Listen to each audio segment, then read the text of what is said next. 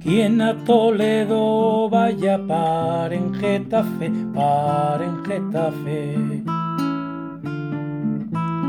Quien de Madrid se aleja, vuelva a Getafe, vuelva Getafe.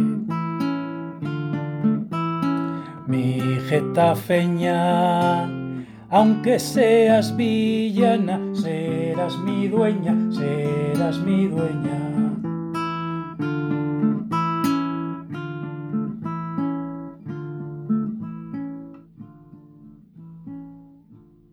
Julio de 1576. Por lo general, no suelo frecuentar aquestos temas que voy a tratar en este escrito. Pero demasiadas son las caras de miradas lascivas que he visto por las calles más transitadas de Getafe buscando ciertas compañías. Es verano en Getafe, pero cualquiera podría decir que estuviéramos en los primeros meses de la primavera, por lo alterados que van algunos. Aunque soy consciente de que aquestas prácticas ignominiosas llevan tomando parte desde mucho tiempo atrás y que conocidos son de sobra los sitios que se frecuentan en este lugar para este tipo de asuntos, estas cuestiones están tan arraigadas, incluso desde antes de que yo naciera, que muchas de las mujeres que desempeñan estas labores procesionan hacia la iglesia de la Magdalena cada 22 de este mes. Cambiando de tercio, que no de tercios, se hace notar la llegada del visitador de Toledo a Getafe. Dicha persona se acerca hasta el hospital de San José para ver el trasiego habitual dentro del hospitalillo. Por lo demás, Getafe sigue siendo el mismo de siempre, con sus largas calles y con el ritmo habitual de un lugar que crece en tamaño y forma a pasos agigantados. ¡Santo Dios! ¡Qué repugnancia! ¿Qué vos ocurre? Si está todo en perfecto estado. Perfecto estado de pecado y transmisión de los males que se haga adobar el cuarto de la enfermería de mujeres de manera que quede seguro. ¿Seguro de qué, buen hombre? Y que se haga otra puerta a la iglesia por la parte del zaguán, y la puerta del medio se ponga en la puerta de la calle, para que la gente que quisiera oír misa no entren por donde se les desasosiegue a los pobres enfermos. Nadie les... De suerte que dejen de entrar a hacer deshonestidades al zaguán. ¡Qué repugnancia, Jesús! ¡Qué repugnancia! Mientras tanto, en dicha enfermería de mujeres Vestidos a prisa, que no quiero problemas. Calmaos, que un hombre ha de recomponerse después de esfuerzos mayores. De esfuerzos me vais vos a hablar. Apurad, que tengo negocios pendientes. Descuidad, que yo también tengo prisa. Mi mujer en casa me reclama. Y no quisiera enterarse de dónde anda su esposo metido. Por cierto, son doce maravedíes. Mentirá, si siempre son diez. ¿Seréis rufián? Doce y no hay más que hablar. Ahí os van diez, y ya mucho me parece, que ni acabar dentro de vos me habéis dejado. No queréis empreñarme, os lo aseguro. Si las rameras mucho sabéis de pócimas y cosas de esas, para no quedar encinta. El dinero y largaos ya, y no hagáis ruido, que no quiero levantar sospechas, que este no es lugar propio para oficios de esta calaña. Poco es el hombre que de putas fía. Poco es el hombre. Ahí habéis hablado. Tras colocarse bien las ropas y guardarse el dinero, Alicia se encuentra con otra conocida del oficio. Diez maravedías que se ha dignado a darme el bellaco.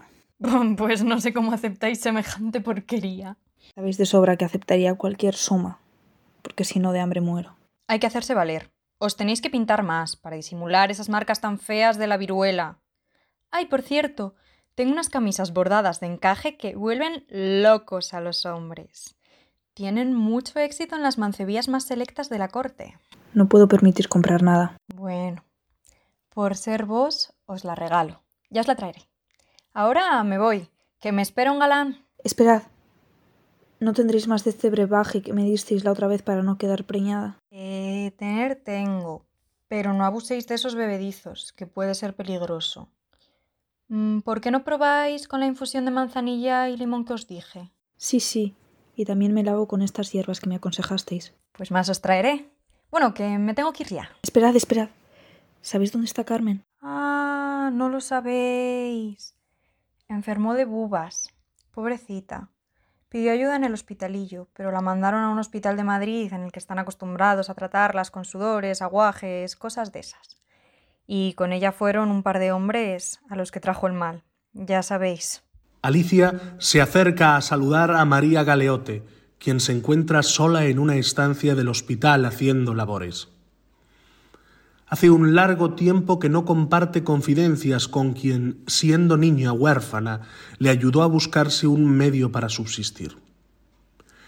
Que Alicia se dedica a la prostitución es un secreto a voces, pero tanto ella como María Galeote prefieren guardar silencio de puertas para afuera.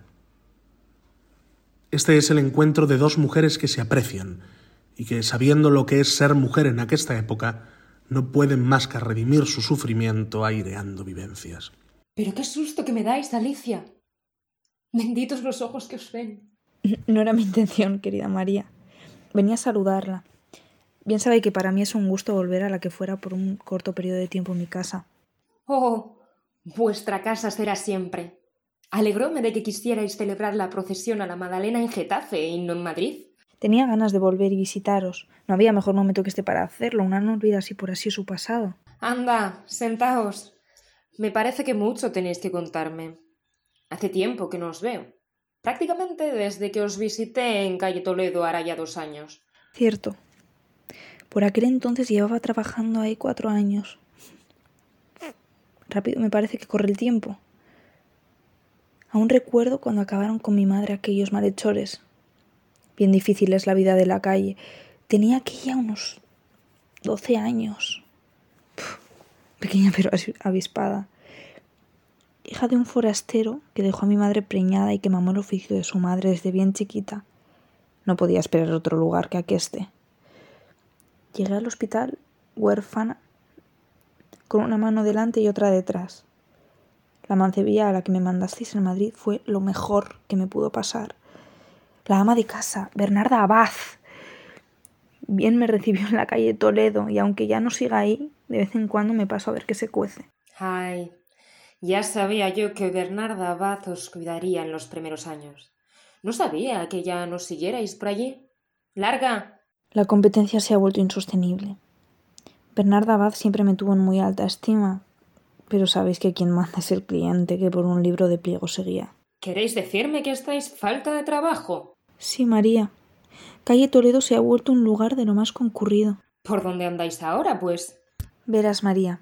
Como os decía, Calle Toledo es la más atestada, las soleras las más visitadas por la intelectualidad áurea. En Ave María, donde las prostitutas de más baja condición se encuentran. En calle Francos, las más discretas. Otros lugares más populares y asequibles son Plaza de Abucillo o Barranco de Lavapiés. Dios santo.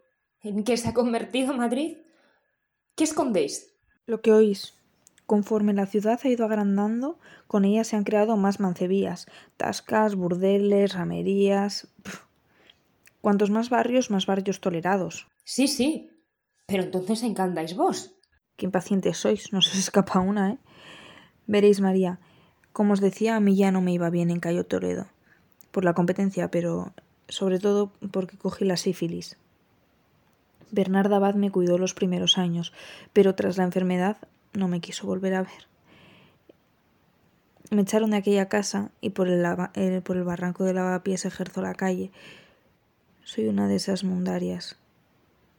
Eh, al menos no tengo que estar pendiente de alquilar aparejos a un real, aunque más segura estaba entre aquellas cuatro paredes.